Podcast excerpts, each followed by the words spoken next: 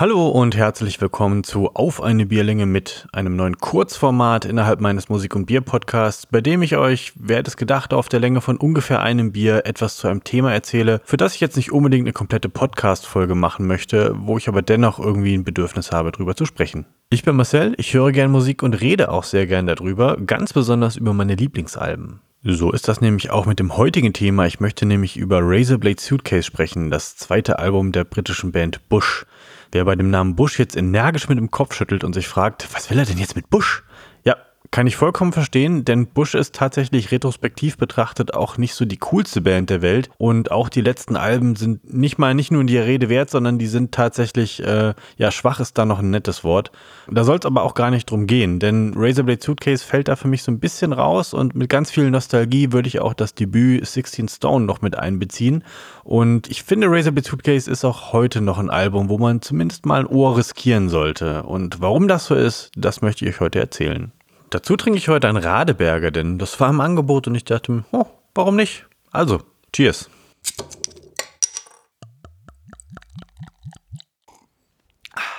Bush ist eine 1991 gegründete britische Rockband, die sowohl damals wie auch heute unter dem Label Grunge oder Alternative Rock laufen würde.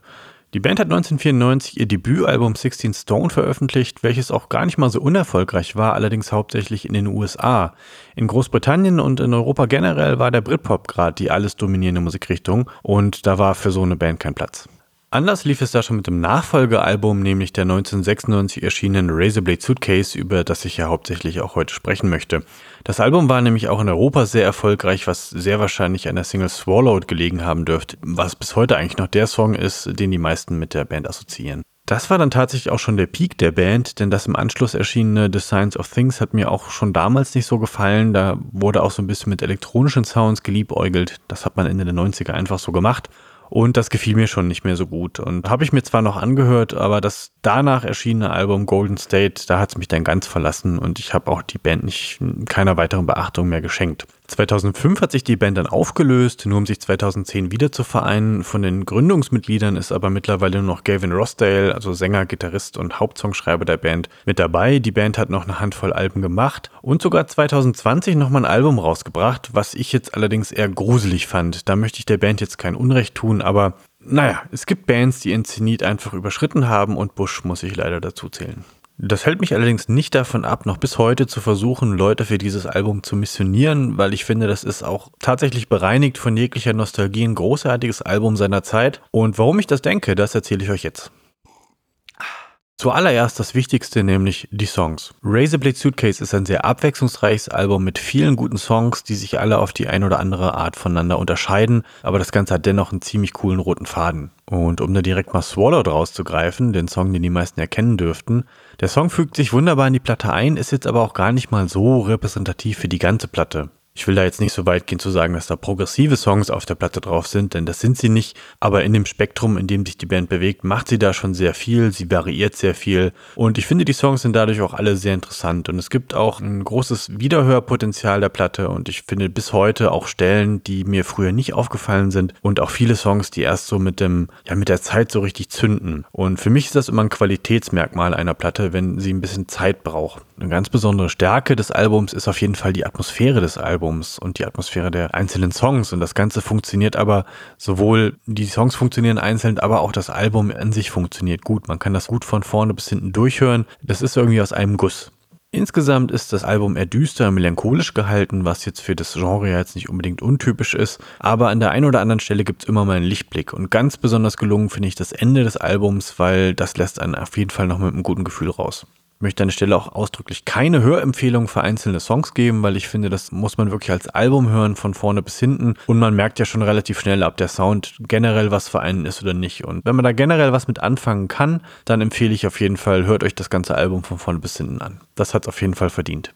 Ja, die Songs sind natürlich der Hauptgrund, warum man ein Album hören sollte. Allerdings lege ich das Album tatsächlich auch noch aus einem anderen Grund öfter auf und das ist der Sound. Kein geringerer als Steve Albini hat das Album nämlich aufgenommen und das hört man auch. Für diejenigen, die Steve Albini jetzt nicht kennen, Steve Albini ist ein äh, ja, Audio-Engineer, jemand, der in einem Studio arbeitet und Alben, ja ich sage ganz bewusst nicht produziert, sondern aufnimmt. Denn Steve Albini hat einen ganz eigenen Ethos an seiner Arbeit. Er sagt nämlich, ja, ich habe nicht die Rolle eines Produzenten, ich möchte einfach nur dem Wunsch der Band, wie die Band klingen möchte, so originalgetreu wie möglich gerecht werden und aufnehmen. Und ich tue alles dafür, dass die Band so klingt, wie sie klingen möchte. Steve Albini hat zum Beispiel auch das letzte Nirvana-Album, die In Utero, produziert, was ja auch im Vergleich zu Nevermind, die von Butch Vig produziert wurde, ein Unterschied wie Tag und Nacht ist. Also wer sich da nichts drunter vorstellen kann, was für einen Unterschied ein Produzent oder ein Sound-Engineer auf einem Album macht, der sollte sich mal die Nevermind und die In Utero anhören und der weiß ungefähr, worum es da geht. Aber zurück zur Razorblade Suitcase. Ich finde, das hat im Album sehr gut getan, denn das Album klingt sehr organisch, es klingt sehr natürlich und ganz besonders die Gitarrenparts finde ich sensationell gut. An der Stelle muss auch der zweite Gitarrist Nigel Pulsfold mal erwähnt werden, der dem eher ja soliden Gitarrenspiel von Gavin Rossdale nämlich ganz ordentlich einen draufsetzt. Und dadurch entsteht in vielen Passagen erst so eine gewisse klangliche Tiefe und so ganz viele Harmonien, die die Songs erst so richtig großartig werden lassen. Ja, und vor dem Hintergrund, dass Steve Albini die Platte aufgenommen hat, kann man eigentlich davon ausgehen, dass das ein sehr authentisches Bandwerk ist. Und Bush haben es meines Erachtens nicht nochmal geschafft, mit allem, was sie anschließend rausgebracht haben in Bezug auf Songwriting, Sound und auch Zusammenspiel, auch nur annähernd an die Razorblade Suitcase ranzukommen. Aber wenn ich jetzt schon darüber spreche, was danach war, würde ich auch ganz kurz nochmal auf die 16 Stone eingehen, das Debütalbum der Band, was davor kam. 16 Stone ist so ein klassisches Debüt, wo man einfach merkt, okay, da hat eine Band neu zusammengefunden, die haben einzelne Songs geschrieben und daraus dann ein Album gestrickt. Und das Album funktioniert jetzt nicht so richtig aus einem Guss. Es sind einfach viele einzelne Songs, die auf einem Album sind.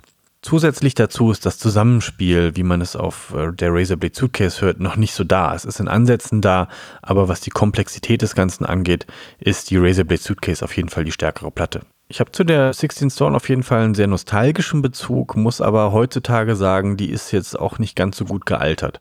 Also wenn man sich ein Album von Bush nochmal anhören möchte, dann auf jeden Fall die Razorblade Suitcase. Insgesamt empfehle ich das Album an alle, die auf diesen ja, Grunge Alternative Rock Sound der 90er stehen aber auch an alle, die einfach sonst auf gute Gitarrenmusik stehen und die da einfach nochmal was nachholen wollen. Also das Album ist wirklich ein, ein, gutes Album seiner Zeit. Es ist sicherlich nicht das innovativste Album, es ist ganz bestimmt auch nicht wegweisend, aber es ist leider eine Platte, die heutzutage sehr oft übersehen wird, weil die Band heute halt keine Relevanz mehr hat. Und ähm, also gerade mit dem Album tut man ihr da ein bisschen Unrecht, weil das ist ein, ein super gutes Album, was man auf jeden Fall nochmal nachholen sollte, wenn man auf diese Art der Musik steht. Tja, und da ist das Bierglas auch schon wieder leer. Ich hoffe, euch hat's gefallen. Besucht mich auf www.musikundbier-podcast.de oder auf Facebook oder Instagram. Und falls ihr das Album nochmal nachgeholt habt, dann schreibt mir noch gern, wie ihr es fandet und was ihr darüber denkt. Ja, ansonsten sage ich mal bis zum nächsten Mal und ciao, ciao.